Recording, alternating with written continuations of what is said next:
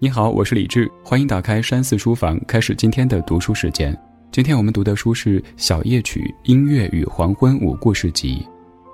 小夜曲是一种音乐题材，用于向心爱的人表达情意。它旋律优美又委婉，起源于欧洲中世纪的骑士文学，在西班牙、意大利等欧洲国家广泛流传。初读本书名字，喜欢音乐的朋友可能会因为《小夜曲》的书名而认为这是一本和音乐有关的、充满着庞杂乐理知识的书籍。但实际上，作者石黑一雄并没有将过多的笔墨放在他个人对于音乐的感受和理解上，有一些乐理方面的细节是一笔带过的。他是从音乐家们的角度出发，开展故事的叙述，缓缓地引导读者思绪。在书中，其实读不到对于小夜曲这样的一种音乐本身的见解。作者更多的是在用娓娓道来的方式去回顾生命当中的孤寂和落寞。在二零一七年，石黑一雄拿到了诺贝尔文学奖。他的作品能够让人深刻地感受到日本文学的气质，一切都是淡淡的、氤氲朦胧的。小夜曲由五个看似独立却又相互关联的故事组成，从第一人称的视角出发，展开故事的讲述。虽然说故事主人公们的身份和性格各不相同，但是他们都和音乐有着解不开的缘分。故事的发展以音乐为线索，不得志的餐厅乐手、过气的歌坛巨星、陷入感情危机的乐手夫妇、有着奇妙境遇的大提琴手等等，他们对音乐可以说都是一往情深，却也在生活的漩涡当中苦苦挣扎。石黑英雄通过讲述主人公的经历，展示了现代人的情感欲望和生活的激烈碰撞，以及面对命运时的无力感。值得我们注意的是，在书中大量出现的音乐家、歌手和歌曲的名字并非虚构，绝大部分都是真实存在的。这仿佛将我们带回上世纪五十至八十年代的经典曲目之中。接下来，我们一起翻开这一本《小夜曲：音乐与黄昏五故事集》。故事《伤心情歌手》讲述了一个简单而又忧伤的故事。来自于小镇、容貌出众的女孩林迪，在费尽各种心机和手段之后，终于得偿所愿地嫁给歌手加德纳。随着时间的流逝，在乐坛辉煌不再的加德纳，为了再闯歌坛、重新走红，决定和妻子林迪结束二十七年的婚姻。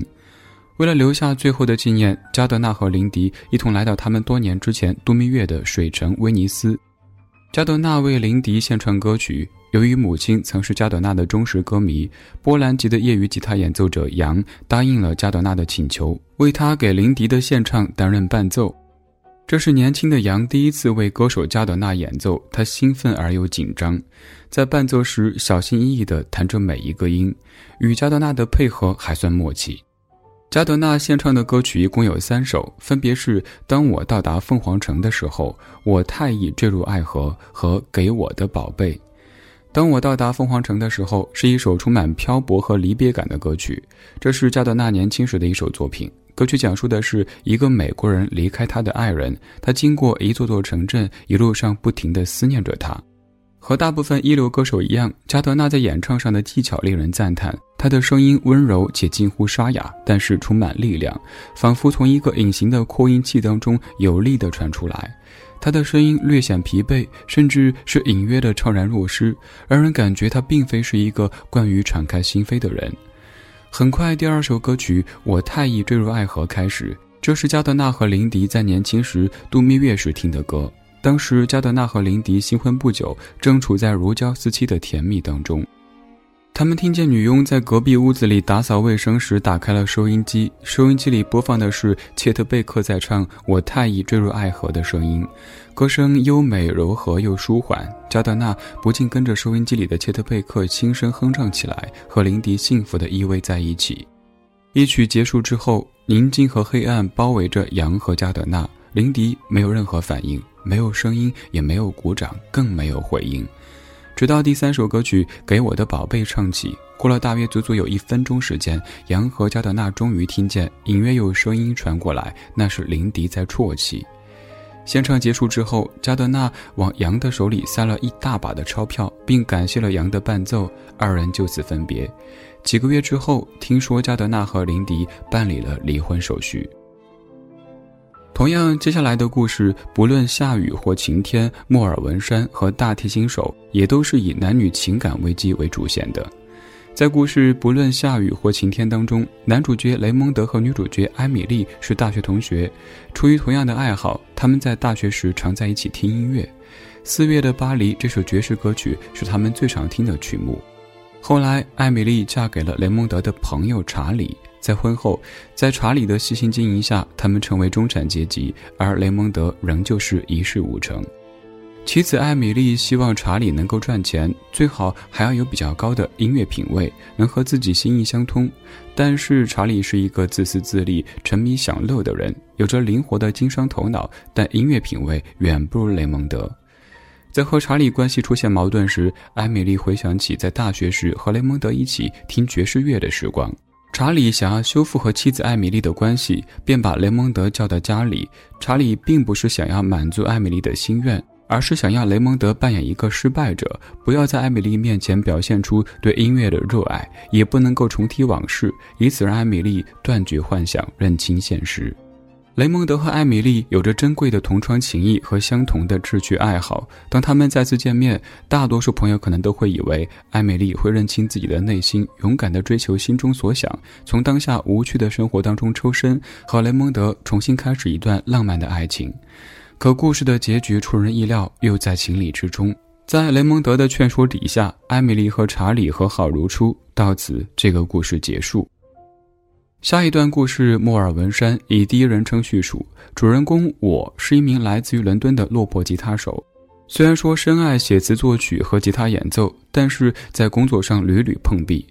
在失落的情绪底下。我来到乡间的莫尔文山，在姐姐马吉的餐厅里一边打工一边进行音乐创作。姐姐虽然说鼓励我的理想，但是也没有多做评价。姐夫不支持我成为一名吉他手的理想，认为我是在不务正业，对我不能够安稳的在餐馆工作心生不满。在打工期间，我在弹唱自己作品时，偶然间遇到一对做乐手的瑞士老年夫妇。他们对我的作品非常赞赏，同为音乐人，我和乐手夫妇进行了愉快的交流。在交谈当中，我了解到乐手夫妇虽然有着自己对于音乐的执着，但是为了生存，也不得不在旅店、婚礼现场等场合演奏一些非常通俗的乐曲，甚至为了满足客户的需求，需要穿上特定的制服进行节目表演，这让他们感到非常不快。其实乐手夫妇并不是所谓的知名音乐人，而是普通的以音乐谋生的歌手。直到现在年纪大了，他们才来到莫尔文山给自己放一个假。看来乐手夫妇和我有着同样的理想，但又无可奈何的在现实当中挣扎。乐手夫妇鼓励了我，但其实大家心里都明白，最终我大概率的也会活成乐手夫妇现在的模样，成为知名音乐家，成为大明星，大概只是一个梦想罢了。在故事《大提琴手》当中，女主人公麦克马克自小便开始学习大提琴，但是因为一直没有遇到好的老师，在十一岁的时候就放弃了成为一名职业大提琴家的梦想，不再学习和练琴。有一天，在广场上喝咖啡的蒂博尔遇见了麦克马克，蒂博尔这样的评价道：“她长得不错，甚至还算得上漂亮。”麦克马克和蒂博尔搭讪。原来不久之前，他听过蒂博尔的演奏，认为蒂博尔在大提琴的演奏方面很有潜力，只要些许帮助，就不再只是训练有素的平庸之辈。在蒂博尔询问麦克马克是不是著名音乐家时，他没有正面回答，而是直接告诉了自己的名字，语言不详地暗示自己是著名大提琴家。麦克马克想要帮助蒂博尔走上正轨，他们约定好见面交流。他试图不靠演示演奏技巧，只用语言描述来指导蒂博尔。凭借着对音乐的超高直觉和天赋，麦克马克虽然从来没有现场展示过自己的拉琴技术，但却在指点蒂博尔的演奏上说得头头是道。虽然说蒂博尔也有所疑惑，但经过指导，他也确实在演奏上有了新的感悟和突破。在不断的交流当中，他们的友谊和感情不断的增进。蒂博尔想要了解更多麦克马克的过往，但他总是用“因为有不好的回忆”这一说辞搪塞过去。在一次演奏当中，蒂博尔没有掌握好技巧，隐约流露出想要麦克马克演奏一曲进行示范的情绪。麦克马克随即反问了蒂博尔：“是不是想要看自己演奏？”但是蒂博尔担心麦克马克心有不悦，便装作若无其事的样子掩饰了过去。这件事在两人心上蒙上一层阴影。后来，蒂博尔总是有意无意地提起演奏大提琴进行示范的话题。麦克马克开始觉得，他再也不能像以前那样无忧无虑地和蒂博尔交流了。他怕再一次回到那个令两人尴尬的场景当中。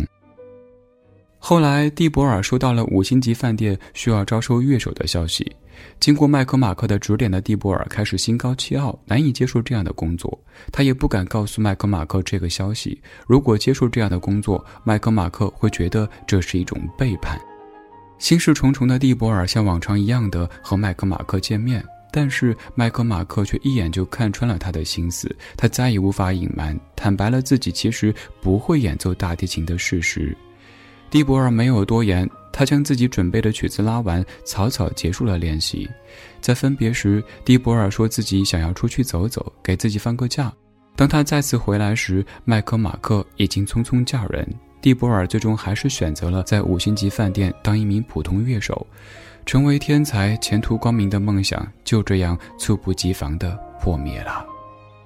故事小夜曲到达了小说集的高潮部分，通读下来颇有一些卡夫卡的味道。下面我们一起看看和本书同名的小夜曲给我们带来怎么样的故事。小夜曲的男主角叫史蒂夫，是一个在录音室打零工，有时给乐队当替补的萨克斯手。客户需要流行音乐，他就演奏流行音乐；需要节奏布鲁斯也没问题。抛开赖以为生不得不做的工作，史蒂夫只有在自己小卧室里演奏和创作时，才是一个真正的爵士乐手，一个真正的音乐人。为了不打扰妻子，他用泡沫、鸡蛋托等材料把卧室做了隔音，沉浸在自己的音乐梦想当中。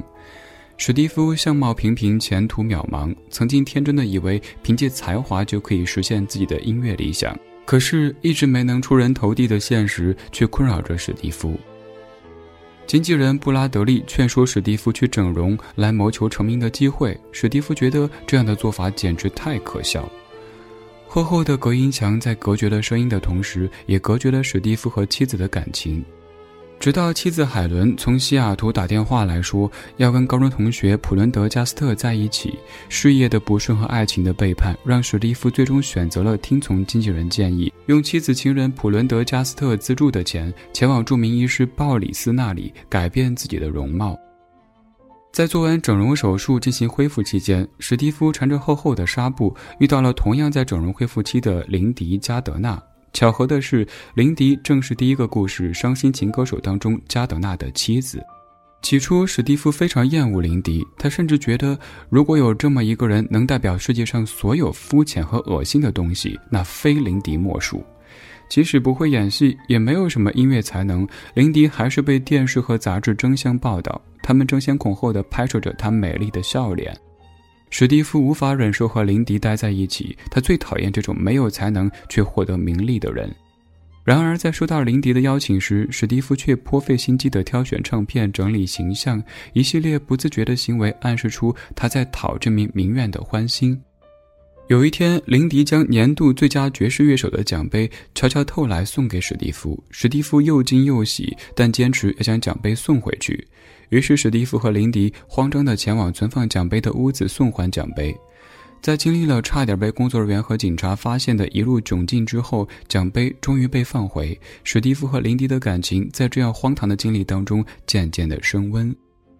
如同故事不论下雨或晴天的结局一样。大家以为史蒂夫和林迪会展开一段浪漫的爱情，但不久之后，林迪的整容恢复期结束，他没有犹豫地离开了。故事就这样戛然而止，一切仿佛像史蒂夫的一场梦一般，好像就没有发生过。到这里，这本《小夜曲：音乐与黄昏》五故事集的故事就讲完了。我们最后来总结一下：从故事情节上看，贯穿全书的是主人公们的自我挣扎和自我怀疑，让人觉得他们的人生随时有可能会翻天覆地。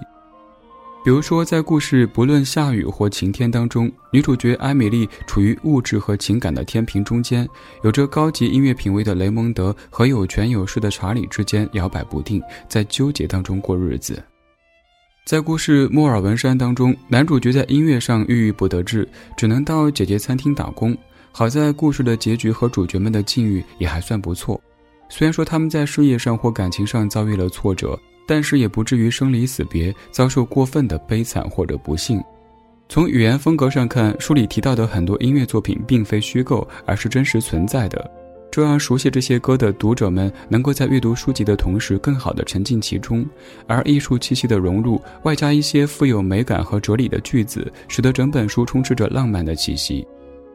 我们可以从文字里感受到，作者石黑一雄他是热爱音乐的，因为他年轻时有过在乐队担任打击乐手的经历。音乐的熏陶对他故事的创作有着很大的影响。《火星记事》的作者雷布拉德伯雷形容石黑一雄的作品节制、抑郁、低调，令人印象十分深刻。没有太多奇幻或猎奇的元素。石黑一雄的这本小夜曲大多用第一人称的视角进行故事讲述，写出了疏离感和陌生感。一切都是平实的、波澜不惊的，平淡的让人以为一切都没有发生过。几场由音乐引发的故事，充满了抑郁和幻想的成分，或荒诞不经，或者是无可奈何。而在唏嘘感叹之余，我们也能窥见平淡故事里所暗含的发人深省的隐喻。在《伤心情歌手》当中，加德纳说是为了重新开始歌手生涯而离婚，实际上是在自欺欺人。这只是一套能够自圆其说、蒙蔽自我的说辞而已。其实不只是他，林迪也明白这样的把戏，他自己就是这样不择手段上位的。对加德纳的爱有多深，谁也说不准。而在故事不论下雨或晴天里，大家期待有着音乐品味的雷蒙德和艾米丽能够擦出爱情的火花，但是在物质生活和精神满足之间，艾米丽还是选择了物质。故事莫尔文山和大提琴手的男主角都在音乐方面有着自己的天赋和执着，但是面对现实，他们只能够沦为常人。